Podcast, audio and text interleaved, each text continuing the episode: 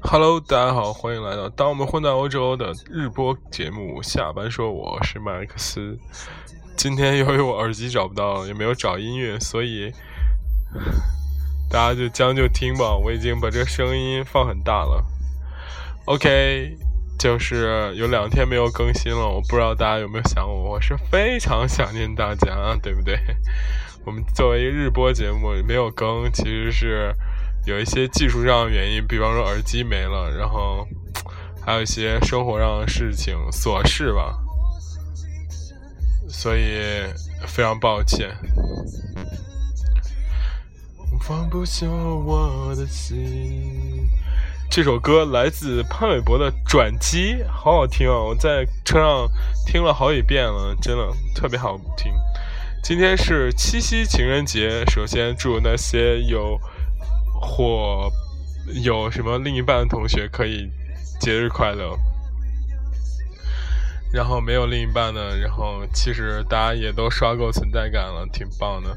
今天通过朋友圈来看，其实那个就是大家大家发怎么说，就是 sorry 啊打嗝，然后就是我发现，在朋友圈上可以发现，其实大家每个人。都有刷存在感的，就是各种单身的，就是秀自己单身，秀单身，当秀单身也成为一种习惯，对不对？就是秀什么不要虐狗啊，虐狗打死你啊，什么之类的。收到礼物的当然也要秀一下，收到花秀一下，收到嗯蛋糕秀一下，收到巧克力秀一下，对不对？其实七夕啊，我觉得真的包括。二十四那个情人节真的好难过呀！真的，这歌真的好大流行，但是好好听。为什么好难过呢？因为，呃，就是到我这个年龄了，发现这个招其实想的已经差不多了，大家都想那几招，然后导致吧，怎么说，就是创意缺乏，然后近近几年吧。稍微装逼一点的都会被扣上那个炫富的名头，但是不炫富的话就又没什么意思，你懂吗？对吧？你自己难道手写个卡片吗？别逗了好吗？已经不是那个时代了。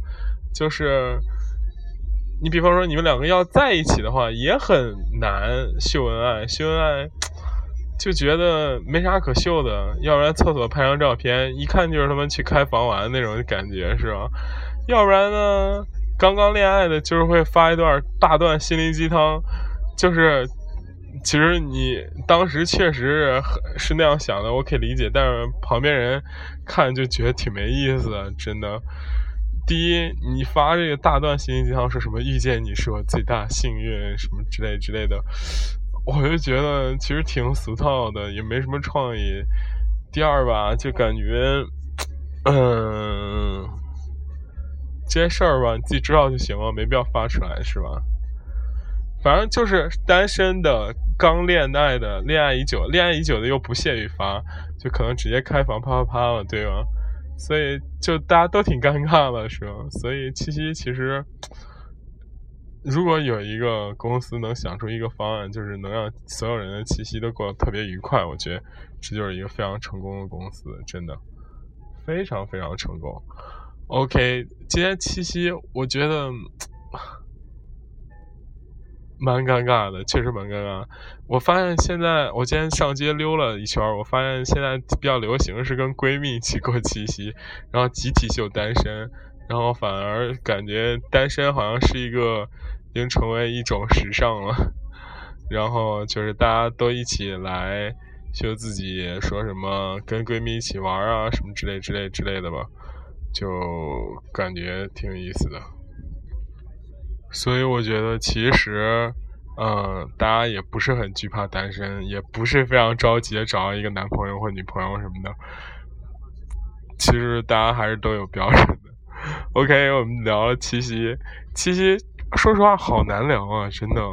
从早上开始就发现，其实在送花，在送，从公司就有人在送花。但是吧，就有一些很漂亮的那些单身的妹子呢，就会发心鸡汤，其实挺恶心的。OK，我们跳到这个本周末最最兴奋的一个话题，就是里约奥运会开幕了。这这一届奥运会啊，给我一个最大的特点，并不是什么竞技有什么有有什么提高，或者说对什么有呃呃怎么说体育的赛事的宣传，反而我觉得社交媒体对这个呃奥运网红的培养起到非常高的这个助力啊。我们从头开始捋的话，就可以捋出来好多个网红，真的，我们一个一个说。这个第一就是这个在入场式的时候，有一个汤加，来自汤加的这个骑手，汤加共和国的这个骑手。然后他呢特别骚情，然后挺有创意的，不穿衣服半裸，给自己那个涂满了这个橄榄油什么的。然后他又是练块儿那种，肌肉特发达，然后一下子就吸引了全场的注意力。然后大家呢就都觉得他特别真的，我感觉我当时看到他的感觉就是他妈的想红想疯了吧，真的，确实，但是确实挺骚气的，骚情的。汤加好像是在哪儿的一个国家，感觉就是是不是就是那种我操。其实也是无人问津，没什么存在感。估计奥运会他妈连进入预赛的都挺少的吧？不知道。这个人红了之后呢，紧接着第二红的就是白岩松。白岩松这个逼就也挺骚的，各种评论，然后说什么中国队是番茄炒蛋，说看人家巴西小妞挺挺好看的，还有一些就是很极端的言论吧，就是很个性化的言论，不能极端，个性化言论让他就迅速的。红了一段时间，她还没红热呢，然后这个奥运会首金那个射击的女生的表情包就出来了。射击的表情包就是说很冷漠，特别冷漠，特别冷漠那种感觉。然后整个给人一种，反正就那个女生就给人一种就是很呆萌的感觉嘛。然后嘞，然后就是本届奥运会的最大一个网红出现了，就是这个。副委员会还是副会员，我也忘了。就是呃，杨勇的一个游泳运动员。虽然我个人觉得，哎，怎么说？我知道他现在很红很火，一晚上从十八十八万、十六万粉丝一下增长一百二十万。然后微博他也助攻了微微信、微博多少篇十万加。但是我个人觉得他挺二的，而且就是杨凡健看杨凡健那些文章之后，发现我靠，这个人怎么怎么有点就是。我我我个人觉得，就是金刚芭比的身体插了一个就是萝莉脸，而且那个萝莉脸长得还一般，就导致就是有一点就是不协调。那个大家如果看过《十万个冷笑话》，就有点那哪吒那种感觉。我靠！但是吧，那确实挺好笑的。你说实话，你看第一遍挺好笑，看第二遍就觉得这女生神经病嘛。但是第三遍你一查年龄，我靠，原来九六年，二十岁，其实这个性格还是挺真实的，是吧？这个，所以就是其实现在网络上舆论一边倒，然后他也成了一个最红最红的了。这洪荒之力，我今天看好多社会评论，什么股市洪荒之力，然后什么什么创新洪荒之力，什么资本洪荒之力，就他妈这个花千骨都他妈没把这洪荒之力给弄火，他反而弄火了。大家你可以看到，其实。总结一下，我们民族的自信感现在越来越越加深了。过去都是他妈得一块金牌，跟要是跟就是就是那种我操，我们中国终于站起来了，怎么怎么，到我们已经到今天，我们已经不屑于用金牌来证明自己实力实力了。我们得金牌很和得金牌很正常，不得金牌也 OK。其实大家就是来娱乐。但反观就是我们国家代表队呢，我的同事今天跟我们也探讨了一个话题，就是说，其实国家养这个代表队，其实你你说每年花几十亿上百亿的钱，就是养整个这个中国体育，有没有先进性教育的作用？肯定有啊！有没有这种爱国主义的这种作用在里面？肯定有啊！它其实，在某种程度上，其实身负的不仅仅是一个竞技。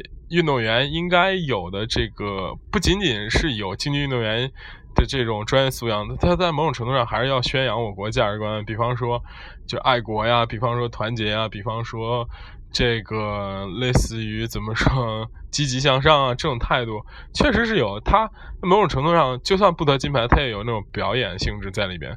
导致某种程度上，我倒反而觉得他们是不是每个人都在演呢？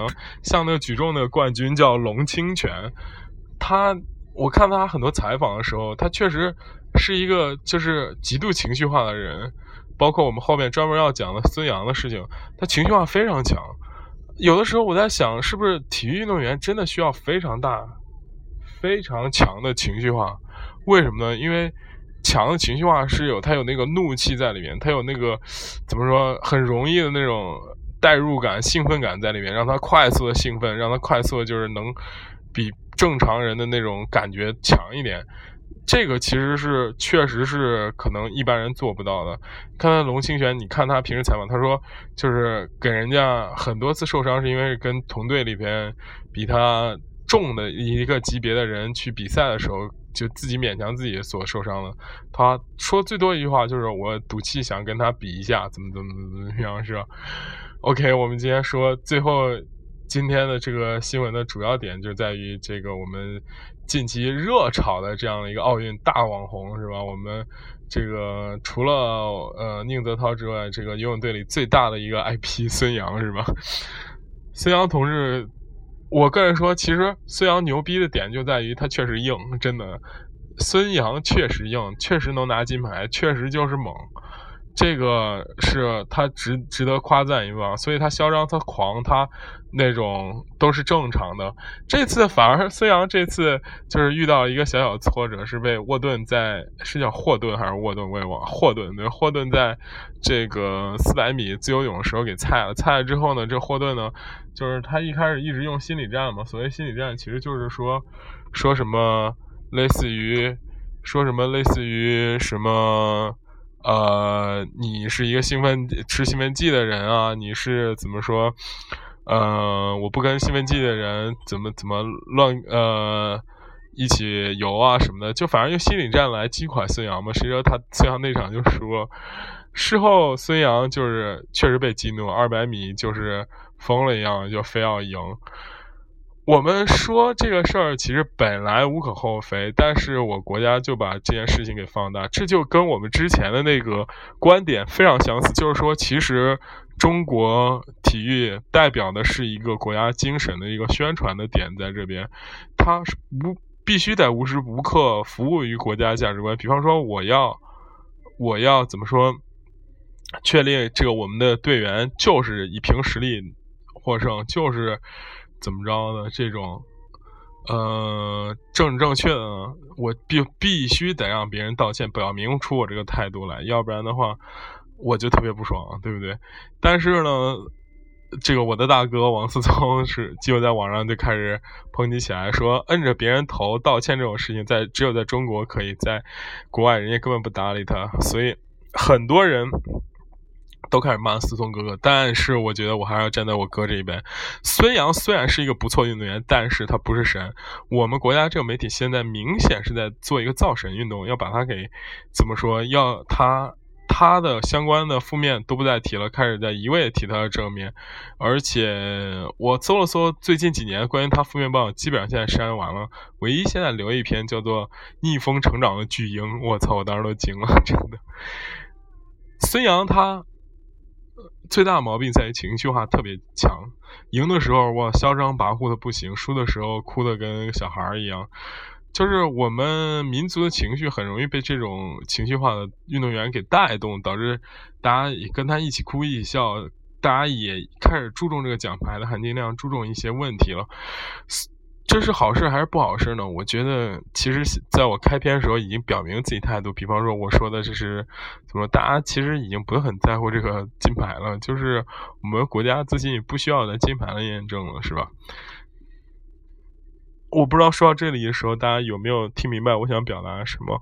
我没听明白的话，大家也不用再猜了，真的就不是你想那个样子。OK，这是 这一点。最后呢，我想。专门说一说兴奋剂这个事情啊，虽然被误解这次其实是他在一四年的时候有一个兴奋剂的事件。兴奋剂事件其实啊，我不得不说，嗯，在很多情况下来说，我欧洲人，特别是在道德标准很高的这样情况下，一些人，比方说像呃欧洲人，他其实是很容易对一个人或者一个国家形成一种固定概念。比方说，欧洲人对中国的男生来说，写形容他是他们学习很好，但是他说的最大一个缺点就是。并不是很 social，并不是很外向、很善、很害羞这种，这就是他对所有欧洲人、呃中国人的大部分定义。他对韩国人就是他们很爱打扮啊，或者什么之类之类的。所以一旦这个兴奋剂是被这个被这个呃一些西方人所定义为孙杨，你就是服用过幸运有这个污点的话，他就可能会一辈子都抓着你这件事不放，而且确实。我听根据我听到的一些这个所谓的传闻，我觉得其实中国队本身是有这个方面的一些所谓的传统在里边的。最早的兴奋剂使用者，据现在已经解密的信息来说，是一个叫做马俊仁的人。他当年是中国奥运包括长田径长跑的一个奇迹的教练，他带领了辽辽宁他的马家军。指哪儿打哪儿，说让谁赢就让谁赢，嚣张不得了。那前一段我看了《枪三人行》的内部报道，我发现其实这个人他毛病相当相当大呀。他其实就是逼这个队员打这个兴奋剂，队员其实打最后的时候就非常非常害怕，害怕点在哪儿？因为他副作用超级强。有的人就说自己这嗓音已经开始变粗了，就有一种这种雌性激素可雄性激素过剩这种。状态，然后有的人说他不来例假，有的人就出现各种身体状况的时候，这马俊仁还在就就是逼他的学生打，然后导致有一些人就说过了几年之后，他回忆他说那段时间确实生不出来孩子，怎么着就怀孕怀不上什么之类之类的，他后后遗症包括这个副作用之大非常强烈，但是呢，另一方面。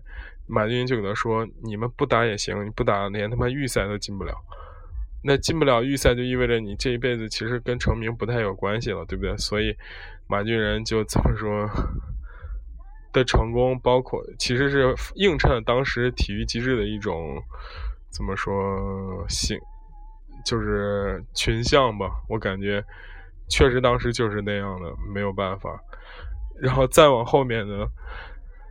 其实兴奋剂和反兴奋剂一直相辅相成的，他们一直可能都用的是同一套设备。就是明今天兴奋兴奋剂你打进去，这套设备验不出来你，然后就没办法，明天你就可以上场跑了，对不对？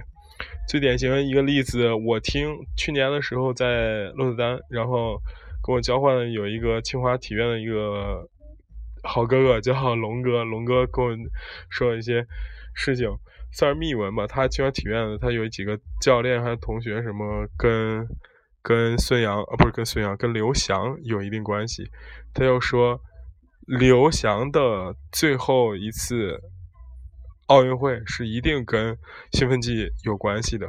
他从两点判断出来：第一，刘翔在赛前一点问题都没有，他的所谓的那些脚伤呢，其实是怎么说？